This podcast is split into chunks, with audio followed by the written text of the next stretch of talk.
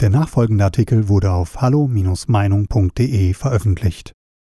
Rot-Grün-Rot ist gefährlich. Ein Gastbeitrag von Uwe Goller. Rechnerisch könnte es am Wahlabend reichen für eine linke Koalition aus SPD, Grünen und Die Linke.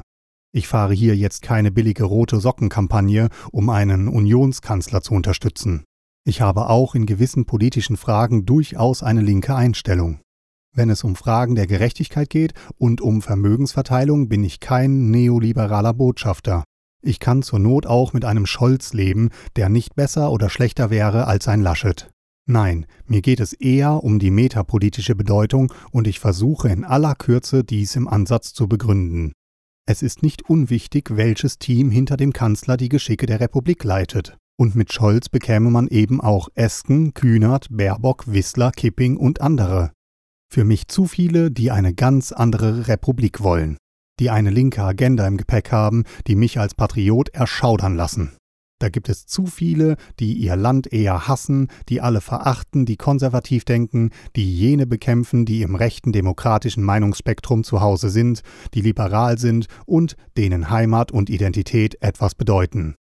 Schon die Merkel-Union hat sich sozialdemokratisiert und im Journalismus hat sich eine eher linke Einstellung durchgesetzt, in den Redaktionsstuben und in den Programmredaktionen. Dazu sind linke Kräfte durchaus clever, Netzwerke zu bilden und Organisationen zu finanzieren, die ihre Framings in die Bevölkerung tragen.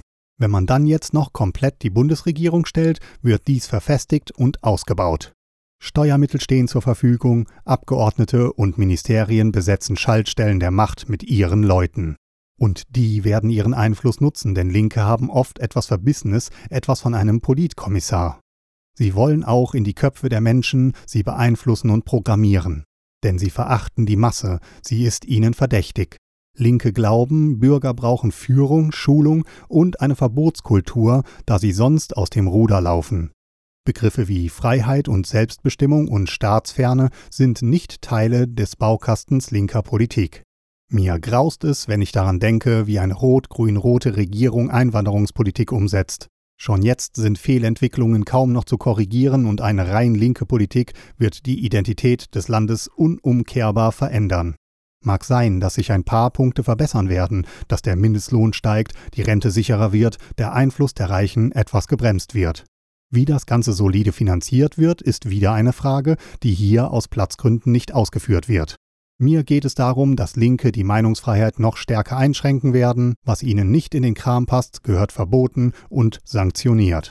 Manche werden jakobinischen Eifer an den Tag legen. Keine schönen Aussichten für einen Bürger, der die Freiheit liebt, der sein Land und dessen Traditionen liebt, der hier kulturell verwachsen ist und der keinen Nanny-Staat braucht, um ein glückliches Leben zu führen. Für mich wäre ein rein linkes Bündnis eine Gefahr für das Land und ich kann nur hoffen, dass es nicht zustande kommt.